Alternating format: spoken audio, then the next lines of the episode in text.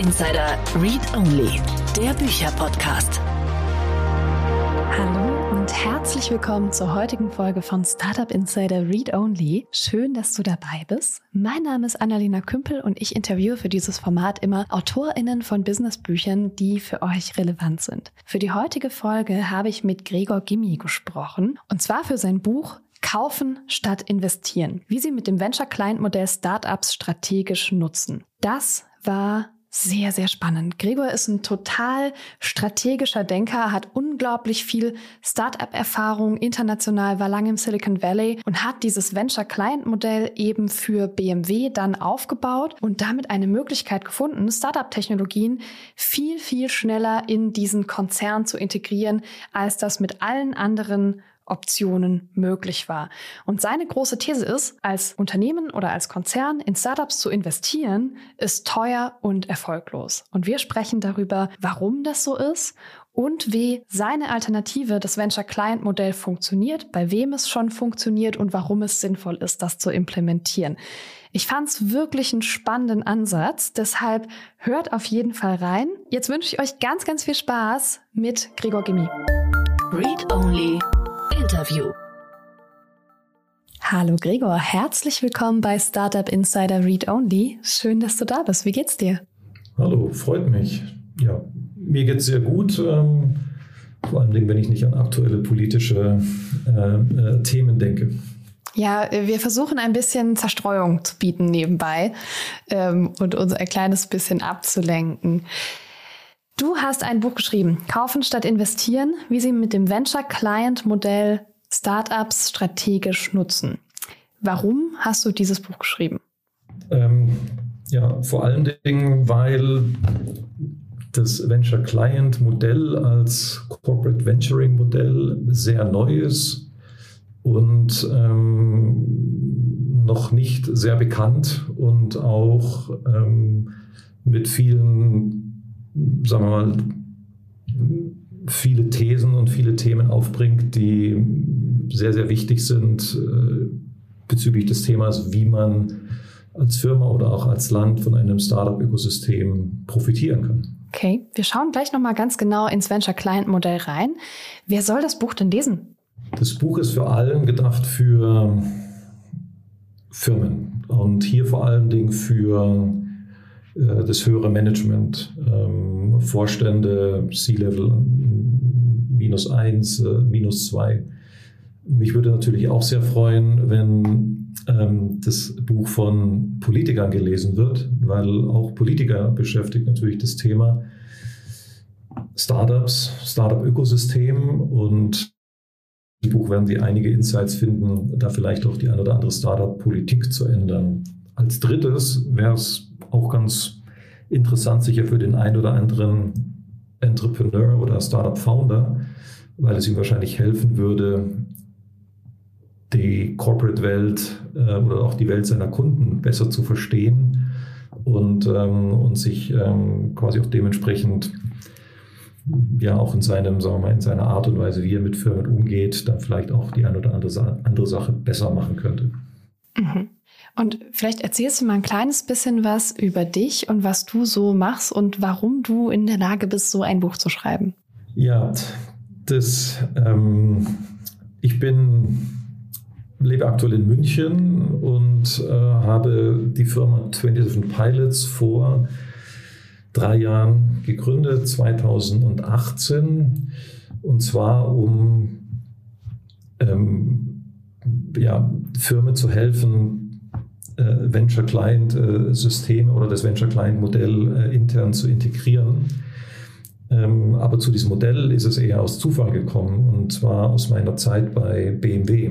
Bei BMW habe ich zwischen 2012 und 2018 gearbeitet, ursprünglich um BMW mit Innovationsmethoden allgemein zu helfen. Und bei BMW ist mir aufgefallen, dass BMW sehr viel besser und schneller von mehr Startups profitieren könnte. Und die aktuellen Vehicles, die so gängig waren, wie zum Beispiel Acceleratoren und Corporate Venture Capital, haben meinen Anforderungen nicht entsprochen. Und deswegen habe ich einfach was Neues erfunden und habe das dann das Venture Client Modell getauft. Bei BMW hat es extrem gut funktioniert. Und äh, wenn etwas bei BMW funktioniert, BMW ist eine sehr anspruchsvolle Organisation, eine sehr komplexe Organisation, ähm, dann habe ich mir gedacht, funktioniert es auch bei anderen Firmen, da auch andere Firmen eigentlich genau das gleiche Problem haben, nämlich wie kann ich strategisch von Startups profitieren? Wie kam ich in BMW überhaupt dazu, äh, ein, sagen wir mal, ein funktionierendes Modell zu, zu entwickeln?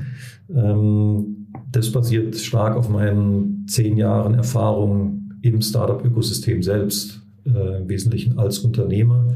Viele Jahre hiervon im Silicon Valley. Im Silicon Valley war ich ähm, habe ich fünf Jahre gelebt, habe dort bei Startups gearbeitet, auch selbst gegründet. Ähm, eine meiner Firmen habe ich verkauft an eine, ein börsennotiertes äh, Unternehmen. Das heißt, ich kenne den gesamten Lebenszyklus eines Unternehmers und ähm, habe auch während meiner Zeit im Silicon Valley als Unternehmer sehr viel mit großen Corporates ähm, zu tun gehabt. Und und diese Erfahrung, äh, wie wichtig ein Corporate für ein Startup ist, wie diese Dynamik wirklich im, im Silicon Valley, wo eigentlich das Ursprungsland der Startups ist, hat, hat mich dann dazu geführt, innerhalb von BMW auch ein, dieses Modell zu definieren, was, wie gesagt, substanziell anders ist von dem, was heute an vielen, ähm, an vielerorts gepriesen wird. Ne? Mhm. Die Grundthese deines Buches ist, glaube ich, in Startups investieren ist teuer und erfolglos. Warum ist das so? Also warum funktioniert das nicht? Naja, das ganz Wichtige ist, dass hier eine Firma das Ziel hat, strategisch von einem Startup zu profitieren. Also eine Firma hat nicht das Ziel, finanziell von einem Startup zu profitieren. Finanziell heißt, einen Aktiengewinn zu generieren. Ich kaufe eine Startup-Aktie zu einem Preis 100 und verkaufe sie irgendwie zu einem Preis 1000 innerhalb von fünf Jahren. Das ist der finanzielle Benefit. Der ist für keinen Vorstand relevant. Wenn du jetzt zu den Vorständen gehst in Deutschland sagst, warum sind Startups für sie wichtig, der finanzielle Benefit oder das strategische, dann werden sie immer sagen, der strategische. Und jetzt ist natürlich die Frage, was ist der strategische Benefit? Und der strategische Benefit heißt im Endeffekt, das Produkt, die Innovation des Startups hilft mir, ein Problem besser zu lösen, als ich es selbst kann. Das ist die Basis. Und ein Problem kann sein, wie kann ich zum Beispiel gewisse Effizienzen in meiner Logistik, in meiner Produktion ähm, äh, bekommen durch eine bessere Sensorik, eine bessere Software? Oder wie kann ich mein Produkt verbessern mit einer Startup-Technologie. Ne? Ähm, zum Beispiel, wie kann ich ähm, ein autonom fahrendes Auto mit ähm, via Startup-Technologien schneller auf den Markt bringen als ähm, mit Technologien, die ich selbst entwickle oder bei Nicht-Startups versuchen zu kaufen. Das heißt, der strategische Benefit ist im Endeffekt immer irgendwo gemessen über den Umsatz und die Profitabilität, die ich durch diese Startup-Technologie ähm, erringe. So, und warum funktioniert das mit dem Aktienkauf nicht? Weil ich durch die Aktie kein Produkt verbessere. Das heißt, egal wie viele Aktien ein Automobilhersteller hat von Startups, deswegen wird er nicht mehr Autos verkaufen. Die Autos werden auch nicht profitabler, weil ich natürlich als Aktionär nicht den Zugang habe zu dem Startup-Produkt das Startup-Produkt muss ich ja irgendwie in mein Auto bringen. Und dazu muss ich das Produkt benutzen, sprich kaufen. Das ist vielleicht eine Analogie so, kann man sich das vorstellen, wenn das strategische Ziel äh, oder Problem ist, meinen Hunger zu stillen und ich sehe eine Bäckerei auf der anderen Straßenseite, dann gehe ich in die Bäckerei und sage, ich habe Hunger, gib mir mal ein paar Aktien. So, und dann wird der Bäcker dich wahrscheinlich dumm angucken und sagen, könnt eine Brezel kaufen oder ein Sandwich, aber was wollen Sie mit meiner Aktie? Und was halt, und das erscheint uns jetzt natürlich offensichtlich, weil wenn ich hungrig, wenn mein, wenn mein strategisches Ziel ist, meinen Hunger zu stillen, und ich dann in den Bäcker gehe und nach Aktien frage, wird sich natürlich jeder am Kopf langen. Ich gehe auch nicht in den Apple-Laden und sage, ich bin Apple-Aktionär, gib mir doch mein iPhone. Und da werden die auch sagen, das macht irgendwie keinen Sinn. Ähm, und dann sagst du, ja, aber ich möchte aber strategisch davon profitieren, dass das iPhone mega Fotos macht oder ein total super Kommunikationsinstrument ist. Ja, super, dann musst du ein iPhone kaufen. Auch die Frau Klatten zum Beispiel, die 50 Prozent mit ihrem Bruder vom BMW besitzt, kann nicht in ein BMW-Geschäft gehen und sagen, ich habe ein Mobilitätsproblem, gib mir doch bitte mal den neuen iX da drüben und den nehme ich jetzt gerne mal mit. Auch die Frau Klatten müsste natürlich dann sagen, hier, ich bezahle für diesen BMW. Alles andere wäre das heißt, das Investment in ein Startup löst das Problem nicht. Es ist eigentlich nur ein Zwischenschritt zur Problemlösung, was der Corporate in der Vergangenheit ähm, macht und, ähm, und, und ähm, sage ich, investiere in ein Startup, dadurch äh, etabliere ich eine Beziehung mit dem Startup und basierend auf dieser Beziehung gehe ich dann im nächsten Schritt und sage dem Startup, jetzt würde ich gern dein Produkt kaufen und dein Produkt löst ein potenziell wesentliches Problem in meiner Firma. Und diesen Zwischenschritt spare ich mir mit dem Venture-Client-Modell. Mit dem Venture-Client-Modell kann ich Prinzip direkt auf den Startup zugehen und das, und das, äh, und das Produkt kaufen und dadurch einen strategischen Benefit machen. Es, es geht also im, im, Wesentlichen darum, dass sich heutzutage der, der, der Firmeninvestor zu einer, zu einer Art Bottleneck entwickelt hat, der eigentlich den Zugang und die Kosten, um zu Startup-Technologies zu kommen, eigentlich erhöht und nicht vermindert. Ne? Und wenn ich den aus diesem Prozess rausschneide, diesen Mittelmann, dann bin ich eigentlich sehr viel schneller an meinem strategischen Ziel und kann von sehr viel mehr Startups zu sehr viel geringeren äh, Kosten und mit sehr viel weniger Risiko profitieren. Okay. Dann lass uns doch mal direkt in dieses Modell gehen. Was ist das Venture Client Modell? Wie funktioniert das?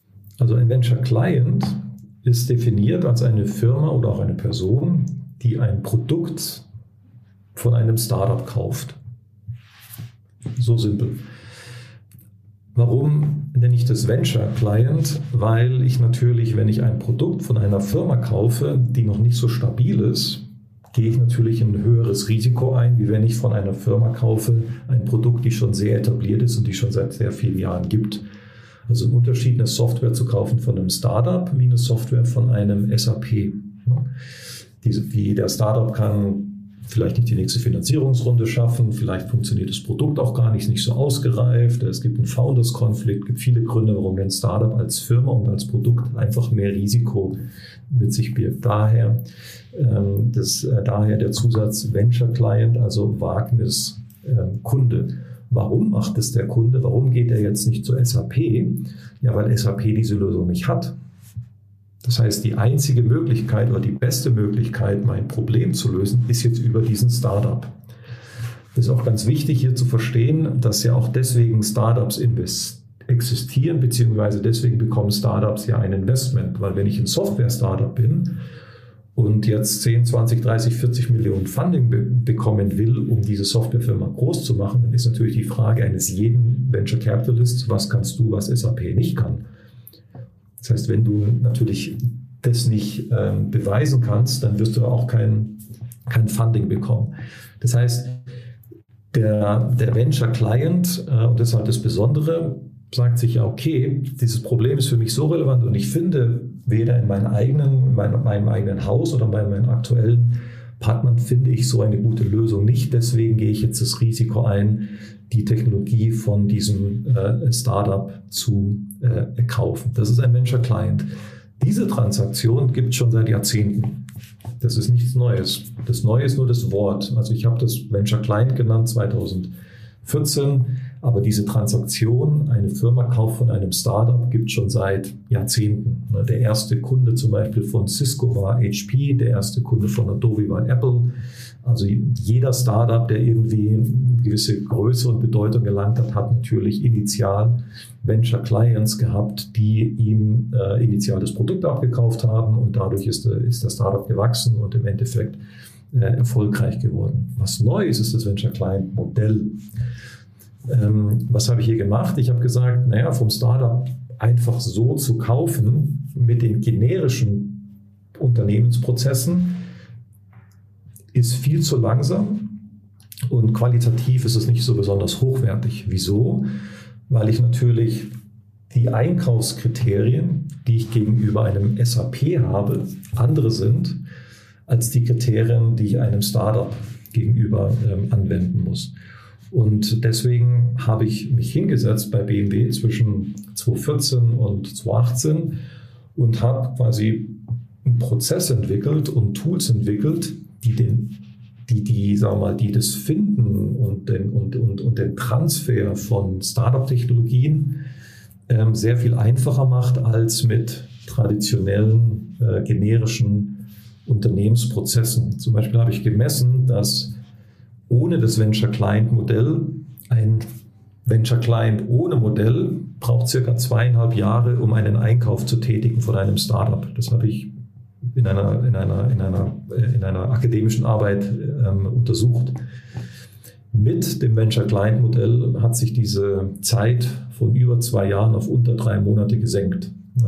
Das heißt, die Firma kann jetzt sehr viel schneller Zugang zu diesen neuen Technologien gelangen, was natürlich extrem wichtig ist, weil dann ist der strategische Vorteil, kommt halt sehr viel früher zu, zustande und dadurch kann ich auch mehr als Firma von diesem Startup profitieren, wie wenn ich jetzt zwei, zwei drei, vier Jahre versuche, diese innovative Technologie in mein Unternehmen einzubauen.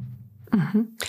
Und bedeutet das einfach, den klassischen Einkauf zu umgehen und so eine Art Parallelprozess zu schaffen, ähm, zu dem nur Startups mit ihren Produkten Zugang haben? Oder wie wird das implementiert? Es wird implementiert als, äh, kann man sich vorstellen, wie am Flughafen so einen äh, VIP-Track. Mhm. Also ähm, das heißt, ähm, es gibt natürlich immer noch den generischen Einkaufsprozess, aber man sagt jetzt, okay, die Startups, die haben ja besonders interessante Lösungen für besonders komplexe, für besonders strategische Probleme. Das sind besonders wichtige Probleme. Ne? Und ähm, wir etablieren hier einen Fast Track, ähm, um die Startups sehr viel schneller mit ihren Technologien in mein Unternehmen zu lassen. Dann können wir diese Technologien schnell ausprobieren und können dann in einem zweiten Schritt ähm, langfristige Partnerschaften oder auch die Akquisition des Startups mit sehr viel mehr Wissen ähm, auch sehr viel schneller vorantreiben, ne? weil ich jetzt schon ähm, ähm, das Startup schon eine Beziehung zu dem Startup aufgebaut habe und vor allen Dingen, weil meine Fachbereiche die Startup-Technologie schon benutzt haben und schon wissen, ähm, das funktioniert, das ähm, hält, sein, hält sein Versprechen. Das heißt, der traditionelle Einkauf wird für die Venture-Client-Transaktion nicht benutzt. Aber wenn man dann in einem zweiten Schritt sagt, okay, jetzt kaufe ich zum Beispiel das ganze Unternehmen, den ganzen Startup, weil ich die Technologie exklusiv besitzen will. Jetzt würden natürlich wieder die traditionellen MA-Prozesse einer Firma ähm, zu, zu, zum Zuge kommen. Mhm. Okay, und wem gehört dieser Fast Track? Wer darf entscheiden, welches Startup in diesen Fast Track kommen kann? Genau, hier geht es jetzt darum, natürlich hat man ein gutes Modell und hat man ein schlechtes Modell wenn man ein gutes Modell hat, was wir halt über die letzten Jahre bei vielen Konzernen auch so validiert haben, dann ist es eine sehr dezentrale Entscheidung. Mhm. Das heißt, im Endeffekt ist immer derjenige, der entscheidet, ist auch der Endnutzer der Startup-Technologie. Mhm. Der sogenannte Venture Client. Das heißt, es ist nicht ein BMW oder ein Gremium, sondern es ist der Ingenieur, der in der Logistik zuständig ist für das Suchen von Ersatzteilen, um die dann schnell zu packen. Es ist der Ingenieur in der Forschung und Entwicklung, der zuständig ist für das neue Lichtsystem und hier hat ein Startup eine ganz clevere Software, um da irgendwas zu. Es ist immer der Endnutzer, der im Endeffekt ähm, entscheidet, ob diese Technologie äh, für ihn oder für sie Sinn macht. Und, ähm, und ohne diesen Pull ähm, beziehungsweise mit diesem Pull funktioniert das Venture Client System sehr gut. Es kann, könnte natürlich auch eine Firma geben, die sagen, ich mache die Entscheidungen zentral. Das heißt, ich gucke mir ein Startup an und wenn der toll ist, dann kaufe ich einfach die Technologie. Aber dann hat man natürlich auch das große Risiko, dass die Technologie in der Ecke stehen bleibt, weil, es, ähm, weil, man, ähm, weil man dann halt einfach im Prinzip Technologien kauft, die vielleicht ähm, ganz innovativ aussehen. Aber wenn sie dann keiner benutzt, dann hat man ja eigentlich nur Geld ausgegeben und nichts, nichts, nichts dabei gewonnen. Mhm. Dafür braucht man ja an allen möglichen Stellen Leute, die schon grundsätzlich Lust haben und bereit sind, neue Sachen auch mal auszutesten. Ist das überall gegeben? Ja, diese Grund, äh, diese Grundannahme ist eigentlich gar nicht so, die entspricht gar nicht so der Realität, weil die Motivation eines jeden Mitarbeiters in einer Firma ist, Probleme zu lösen, Probleme gelöst zu bekommen. Mhm. Und es gibt keine Firma, also ich, kein, es gibt kein Brauereiunternehmen, was nicht sagt, ich kaufe mir einen MAN-Lastwagen um mein Bier auszuteilen. Der sagt ja auch nicht, das Bier möchte ich selber verteilen und den Lastwagen baue ich mir selbst. Ne? und, ähm, und, oder ich schreibe mir meine eigene Logistiksoftware. Sagt ja auch keiner. Das heißt, die Firmen, gerade die großen Firmen, sind schon sehr gut darin zu sagen, zu entscheiden, welche Sachen kann ich selbst und welche Sachen ähm, ähm, muss ich von außen reinholen, entweder durch einen Kaufvertrag oder durch einen, einen MA-Vertrag. Das heißt, man muss sich fokussieren auf das relevante Problem. Und das Interessante an einem Startup ist ja, dass ein Startup, zumindest die Guten, ja nur dann wirklich existieren, wenn sie ein Problem entdeckt haben, das die Leute selbst nicht lösen können. Bewusst oder unterbewusst. Das ist auch ein ganz wichtiges Filterkriterium im Startup-Ökosystem. Das merkt man im, im, im, Silicon Valley extrem. Da ist nicht, nicht nur die Frage, was, was kannst du, was ein Google nicht bauen kann oder ein SAP, sondern die Frage ist auch, warum ist das wichtig für deine Kunden? Mhm. Warum kaufen die dir das ab? Ne, die haben doch alle, ne, wie, wie kommst du durch diesen, wie, wie, wie begeisterst du den User, dass, ähm, dass, dass der auch, äh, dass der auch äh, in Technologie und ich nehme immer gerne als Beispiel, wenn ich als Startup eine Lösung habe, wie ich die Batterie in drei Minuten laden kann, dann lässt jeder den Bleistift fahren bei BMW und hört mir zu.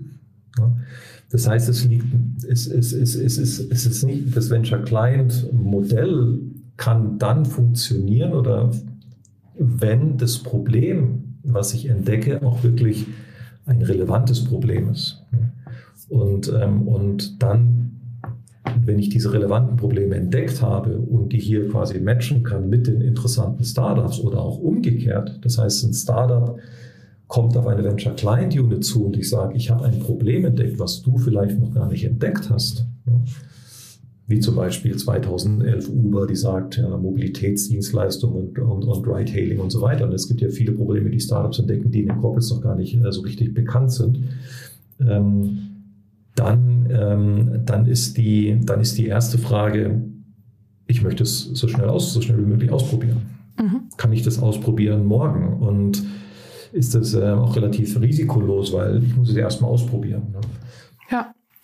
Aber der Sinn von ähm, zum Beispiel diesen Startup Accelerators und auch den ähm, Corporate VCs ist ja oft ja. sehr früh an Startups dran zu sein, die möglicherweise solche relevanten Technologien entwickeln. Weil mit denen arbeitet man ja dann nicht erst dann zusammen, wenn das Produkt schon so weit fertig ist, dass man es einkaufen kann, sondern mein Verständnis davon war immer, dass die strategische Funktion dieser Bereiche ist, super früh an Startups ranzukommen, nämlich im Idealfall, wenn die ihre erste Finanzierung suchen und die Technologie vielleicht sogar noch in Entwicklung ist, bevor man die dann irgendwie überhaupt äh, implementieren kann oder bevor man darüber nachdenken kann, die zu implementieren. Wenn du sagst, man kann sich diesen Schritt sparen, verpassen Unternehmen nicht ganz, ganz viel, ähm, weil sie in dieser frühen Phase gar nicht am Markt dran sind. Und vielleicht gibt es dann Konkurrenten, die so früh schon am Markt dran sind und ja, Firmen mhm. und deren Produkte ähm, früher austesten können und die dann einfach wegkaufen? Das ist ein sehr guter Punkt. Und auch hier kommt es natürlich wieder darauf an, ein gutes Venture Client Modell zu haben, weil wer schreibt mir denn vor, ab welchem Reifegrad ich eine Technologie kaufen kann? Kann ich mir selbst definieren. Ich kann sagen, lieber Startup, du hast einen Sensor für autonomes Fahren, der muss drei Zentimeter groß sein und muss in einem Schneesturm bei 52 km/h, muss der die und die Features haben und bitte, bitte immer noch TÜV zertifiziert. Kann ich sagen. Dann verpasse ich natürlich die Startups. Da verpasse ich die auch als Investor, aber vor allem verpasse ich die auch als Kunde. ich hatte einen Fall, da bin ich zu einem Startup gegangen, der hatte in einer Serie A hatte der 15 Millionen, in der Serie B war der auf über 65 Millionen gekommen. Der hatte einen Sensor gebaut, der war so groß wie eine Zwei-Zimmer-Wohnung.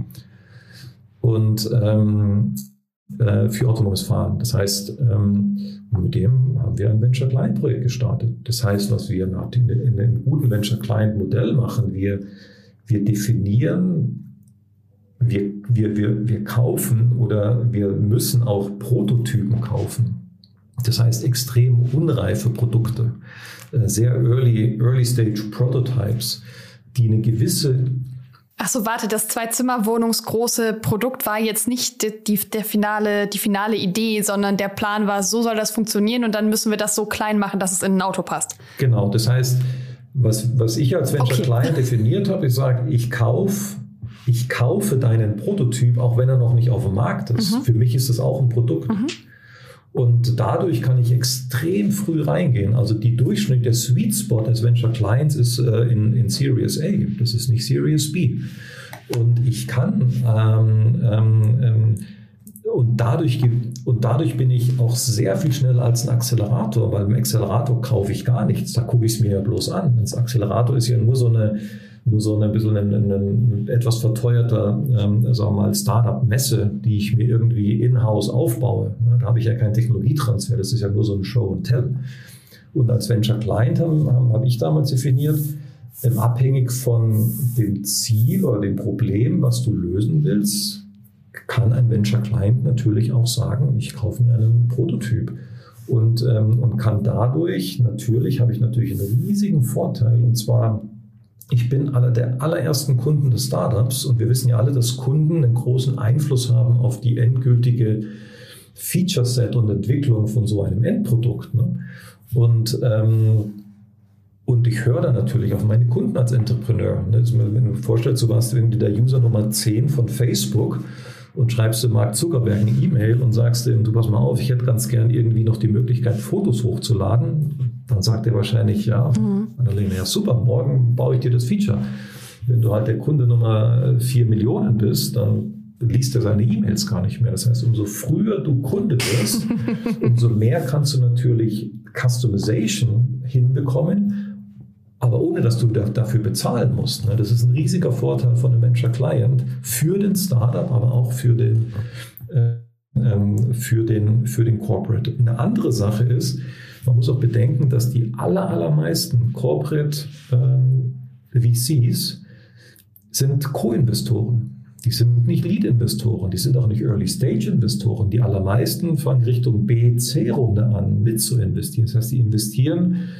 Ähm, ich habe multiple Fälle gehabt, äh, wo, wo wir über eine Venture Client Unit sehr viel früher das Produkt gekauft haben von dem Startup, um das intern äh, schon mal zu, zu testen, kennenzulernen. Da hat sich der VC, der Corporate VC hat gesagt, das ist viel zu früh für mich, das ist viel zu früh für mich. Warum? Weil der Corporate VC in der Regel zwar sagt, ich muss mit dem Investment kein Geld verdienen auf der Aktienseite, aber ich darf auch kein Geld verlieren. Und das ist der Krux hier der, der, der Sache da der Corporate VC in der Regel angehalten wird, auf jeden Fall kein Geld zu verlieren, kein Investment, ist er natürlich extrem konservativ in seinen Investmententscheidungen, ähm, weil man natürlich aufpassen muss, dass man, wenn man zu früh investiert, dass man natürlich nicht den Fonds, äh, das heißt das Geld der, der Aktionäre, ähm, an, an, äh, an Startups gibt, die dann im Endeffekt äh, nicht, äh, nicht funktionieren. Mhm. Und brauche ich dann, äh, wenn ich ein gutes Venture-Client-Modell aufbauen will, eine Gruppe von Menschen, die zum Beispiel sehr community-affin ist und sehr technologieaffin und einfach in den verschiedenen Startup-Ökosystemen dieser Welt unterwegs ist, um die richtige Technologie für mich zu finden? Oder gehe ich davon aus, dass ich als Konzern mit meinem Namen so groß bin, dass die Leute schon zu mir kommen? Also ganz wichtiger Teil einer guten Venture-Client-Unit ist, ähm Branding dieser Venture Client Unit und damit natürlich auch eine sehr gute Kommunikation. Es ist sehr viel wichtiger, innerhalb eines Konzerns, dass man innerhalb des Konzerns als Venture Client Unit bekannt ist und Vertrauen bei den Mitarbeitern ähm, erweckt hat, damit diese wirklich sehr offen sind mit der, mit der Kommunikation ihrer Probleme. Das Startup-Ökosystem, wenn man auf die Startups zugeht und sagt, ich möchte dein Kunde werden, weil ich habe ein Problem und wir glauben, dass deine Lösung ganz spannend ist für uns, die sind da Feuer und Flamme. Ne, die, die, wir haben eine, eine, extrem geringe Quote, wo ein Startup sagt, boah, Kunde brauche ich nicht. Ne? Gibt es äh, sehr wenige. Und hier kommt dann auch zum Vorteil, dass man als Venture Client Konzern auch nicht eine Weltmarke sein muss. BMW und Siemens und Bosch, die sind natürlich alles Weltmarken, aber auch wenn ich eine Firma bin, die jetzt nicht, äh, nicht jeder Startup im Silicon Valley Israel oder im Startup Hotspot ABC kennt, auch die sind, äh, äh, auch, auch an diesen sind natürlich die Startups, äh, äh Startups äh, sehr interessiert. Und, ähm, und insofern ähm, ist diese Kommunikation nach innen, innerhalb der Firma von dieser Venture Client Einheit, was diese Venture Client Unit ähm, quasi an, an, Diensten und, und äh, was die USPs ist in der Regel sogar wichtiger als das, was ich nach außen in die Startup, ins Startup-Ökosystem kommuniziere. Mhm. Und wenn wir das umdrehen und mal auf die Startup-Seite schauen, würdest du GründerInnen eher empfehlen, ähm, sich an ein Unternehmen anzudocken, das ein gutes Venture-Client-Modell fährt, eine gute Venture-Client-Unit hat? Oder lieber Richtung Accelerators gehen ähm, oder mit äh, Investoren zusammenarbeiten? Auf jeden Fall eine Venture-Client. Unit, weil im Endeffekt ist das Wachstum und das Erfolg und auch die intrinsische Motivation eines jedes Startups ist es ja, seine Kunden glücklich zu machen. Und auch der Entrepreneur und der Founder weiß, dass der Investor ist zwar schön und gut, aber im Endeffekt, was wirklich zählt, sind, ist die Zufriedenheit deiner Kunden. Und was natürlich bei dem Aufbau deiner Kundenbeziehung halt extrem wichtig ist, ist im Wesentlichen zwei Sachen. A, wie schnell ist dein Kunde mit seinen Entscheidungen? Wenn du halt einen Verkaufschannel, einen, einen Vertriebskanal hast, der zweieinhalb Jahre lang ist, ist es halt schlechter, wie wenn er drei Monate ist. Weil durch dieses Speed hast du nicht nur schneller Umsatz, sondern du hast die zweite wichtige Sache, und zwar du kriegst halt wirklich diese Traction, diesen, diesen, diesen Feedback von, äh, von dem Endnutzer. Eine zweite wichtige Sache, mhm. was der Venture Client bringt und was ein Accelerator per Definition und auch ein CVC per Definition nicht geben kann, ist das Client Feedback, weil das ist halt ein Investor. Ne? So, das heißt, ich kriege ja das Feedback als Startup von dem Endnutzer. Der Ingenieur, der halt seit zehn Jahren versucht, die, die und die Sache in einem Produkt äh, zu generieren, äh, zu schaffen.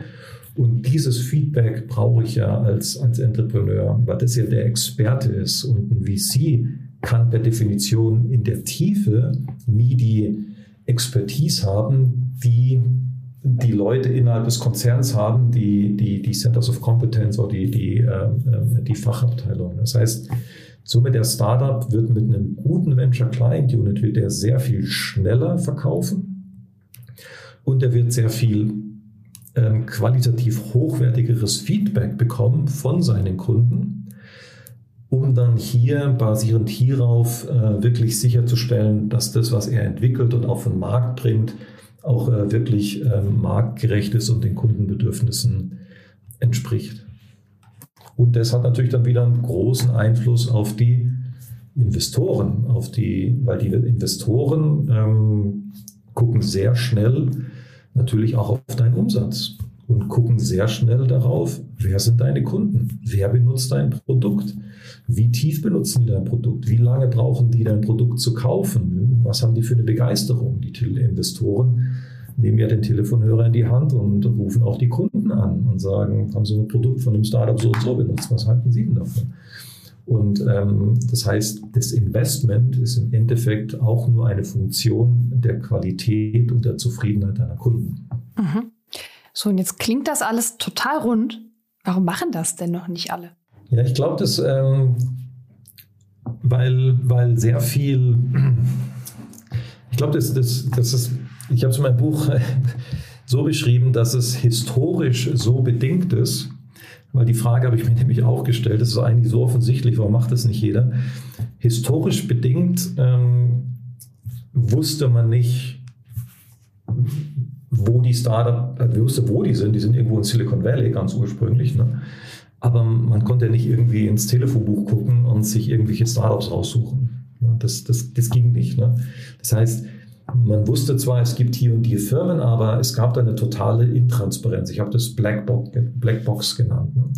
Und dann hat man halt damals in den 80ern und dann 90er und auch Anfang der 2000er hat man dann angefangen zu sagen, ja, hm, die einzige Möglichkeit für mich wirklich zu wissen, welche Startups denn jetzt gerade so am Wachsen sind und, ähm, und wo gerade viel Kapital reinfließt in welche neuen Technologien, ist, dass ich halt den Investoren Geld gebe. Das heißt, ich als Corporate gebe Geld einem privaten Venture Capitalist in Silicon Valley. Das nennt man Limited Partner.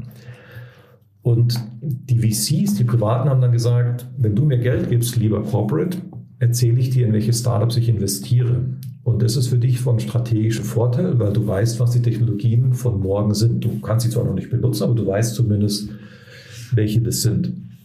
Und dadurch hat sich ähm, zwischen den 90er und äh, Anfang der 2000 hat sich wirklich so, eine, so ein, auch so ein Mindset entwickelt Richtung Startup gleich Investment. Ich muss investieren, weil dadurch bekomme ich Zugang zu einem Startup. Mhm. Was jetzt passiert ist in 2006, 2007, und das ist wirklich die, eine wesentliche, in diesem Sinne, Disruption des Startup-Ökosystems, es haben sich auch wieder Startups gebildet, die diese Blackbox im Prinzip gelüftet haben. Und zwar heißen die Crunchbase und PitchBook und CB Insight und Traction und AngelList. Mhm. Das sind alles heute im Prinzip offene Datenbanken, wo du hingehen kannst und deine Startups im Prinzip suchen kannst. Das kostet dich eine, eine kleine Subscription-Fee. Ne? Und ähm, was wir jetzt sehen, ist, dass sagen wir, in der Vergangenheit auch Akademiker, aber auch die großen Strategieberater wie McKinsey, die sind halt dann zu ihren Firmen gegangen und gesagt, wenn ihr von Startups strategisch profitieren wollt, dann müsst ihr in die investieren. Ne? Und das hat sich so ein bisschen in den Köpfen festgesetzt. Und ähm, man hat dann auch gar nicht so richtig gemerkt, naja, jetzt kann ich ja eigentlich die Startups auch selbst suchen in solchen Datenbanken. Und man hatte jetzt natürlich auch nicht ein funktionierendes Modell. Ne? Man ist also man hat also damals gesagt, ja, okay, es gibt irgendwie Startups, jetzt gehe ich halt zu meinem Einkauf. Der Einkauf hat dann zweieinhalb Jahre gebraucht, bis er mal was eingekauft hat, wenn er überhaupt gekauft hat, weil das war ja noch alles nicht zertifiziert. Mhm. Und dann haben die halt auch nicht irgendwie gesehen, dass es über den Einkauf funktioniert. Und deswegen sind sie halt bei dem traditionellen Investment ähm, geblieben. Ne? Und, aber glaube ich, was wir jetzt sehen, und das sehe ich auch bei vielen unserer Kunden, ist, dass, dass, dass, dass, dass sich dieser Mindset gerade am Ändern ist sobald die halt sehen, hm, ich brauche ja eigentlich gar nicht mehr diesen Investmentschritt, bevor ich die Technologie benutze. Ich könnte ja gegebenenfalls, nachdem ich Technologie benutzt habe, investieren, da habe ich noch ein höheres Investment, geringeres Investmentrisiko. Und, ähm, und ich glaube, dieses, dieses Verständnis sichert ähm, langsam aber sicher schon, schon ein.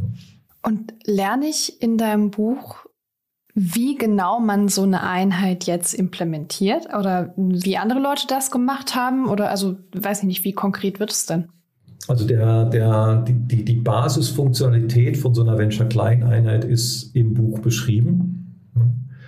Und äh, gibt schon die, sag mal, ähm, schon mal sehr gutes Verständnis, wie das Modell, ähm, wie, wie, wie so ein Prozess ablaufen muss und was so die kritischen Punkte sind in so einem Venture-Klein-Prozess damit halt so Sachen nicht passieren, wie zum Beispiel, ich kann doch noch gar nichts von dem Startup kaufen, weil das Produkt ist doch noch gar nicht fertig und deswegen funktioniert eine Venture Client Unit nicht. Solche Details stehen schon drin. Jetzt natürlich im Detail zu beschreiben, wie ich jetzt so eine Unit aufbaue ähm, in, in meinem Konzern, das würde auf 100 Seiten nicht, nicht, äh, nicht funktionieren. Und was mir auch in dem Buch wichtig war, ist nicht so sehr jetzt das Wie, also das How, sondern eher das Warum, also das Why. Also warum sind Startups wirklich relevant? Warum ist auch der strategische Benefit im Endeffekt wichtiger und sehr viel größer als der finanzielle?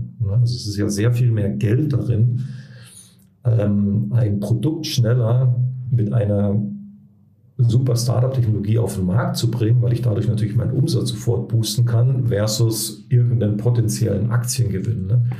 Ähm, auch solche, auch solche ähm, ähm, Berechnungen und, und, Beispiele zeige ich in diesem Buch, ähm, um auch wirklich klarzustellen, es geht hier wirklich um die Nutzung der Startup-Produkte. Es geht immer darum, Nutzer und Kunde von einem Startup zu werden und darin wirklich der strategische Benefit liegt und damit so ein bisschen die, die Augen öffne und so ein bisschen die Denke zum Umschwenken bringe hier.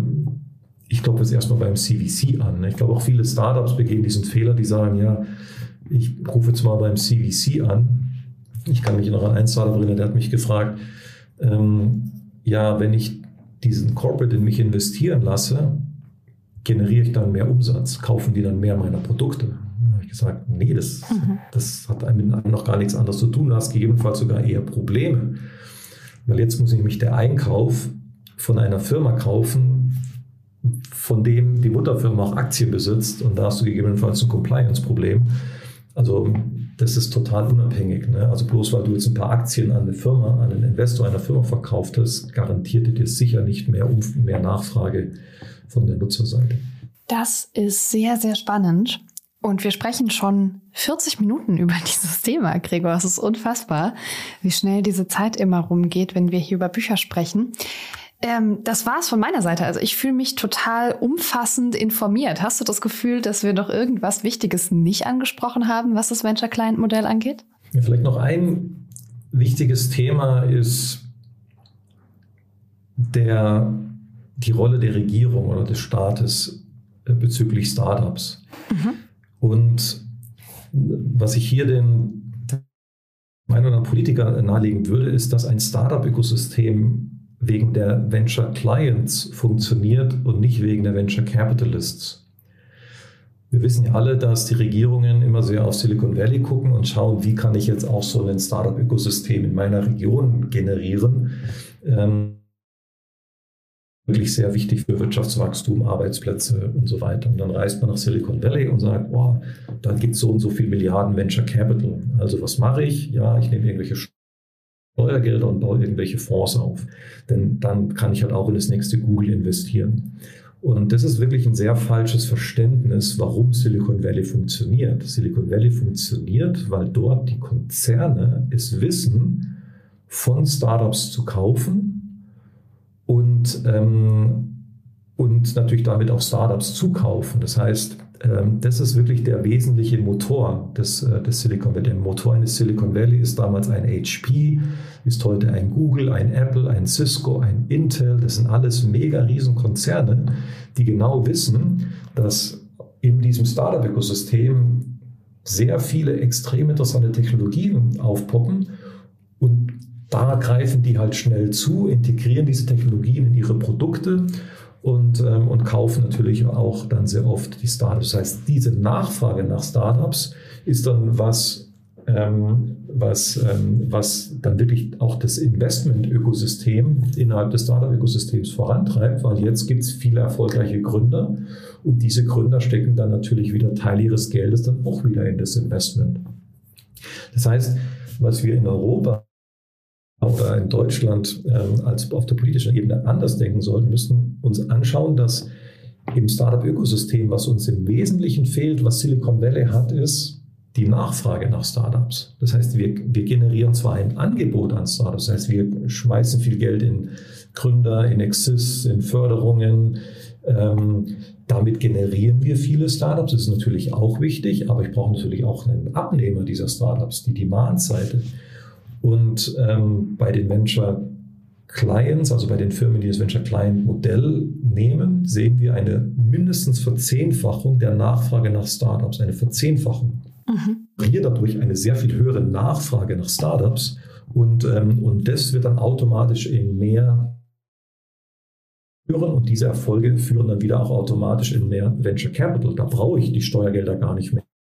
Ja, äh, Im Prinzip, das heißt, was ich als Staat auch machen sollte, ich sollte mehr darauf achten, ähm, die Nachfrage nach Startups zu, äh, zu dynamisieren, quasi durch äh, also gegebenenfalls auch Förderprogramme oder Informationsprogramme über, ähm, dass man halt als Firma ein guter Venture Client sein muss zum Beispiel. Auch der Staat kann natürlich da sehr viel, äh, ähm, Staat ist ja auch eine Firma, die kann natürlich auch sehr, hat natürlich auch einen großen Einfluss ähm, darauf, Startup-Technologien zu kaufen äh, und dadurch natürlich auch wieder die Startups mit, mit Umsatz und mit Erfolg zu, zu fördern, als, ähm, als jetzt den Fokus nur einzig und allein, zum Beispiel, wenn ich mir jetzt angucke, unser neuer Finanzminister, er sagt, ja, wir müssen in Startups investieren.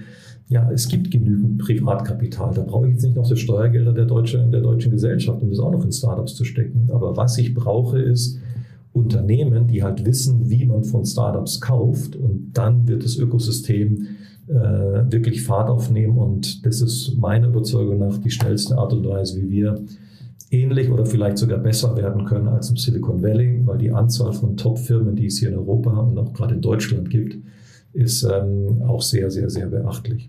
Gregor, vielen, vielen Dank für deine Insights und für deine Zeit. Ich fand es sehr, sehr spannend.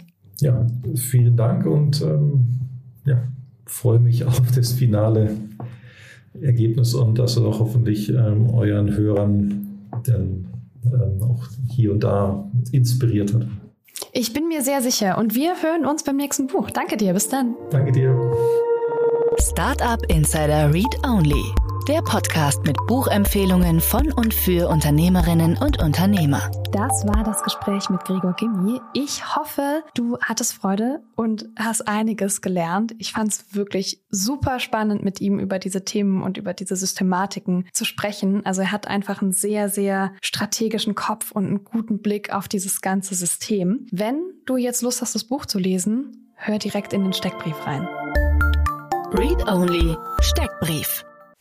Titel und Autor. Der Titel heißt Kaufen statt investieren, wie Sie mit dem Venture Client Modell Startups strategisch nutzen. Und mein Name ist Gregor Gimi.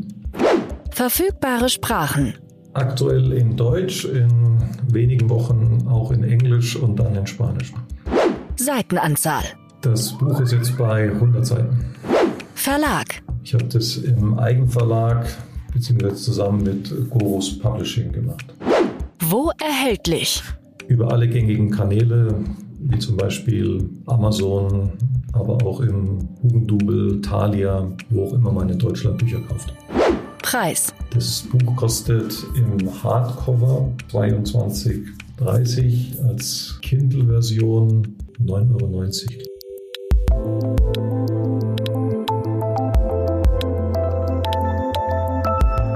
Das war's auch schon für heute mit Startup Insider Read Only. Wir hören uns nächsten Sonntag wieder und ich wünsche dir bis dahin eine fantastische Woche.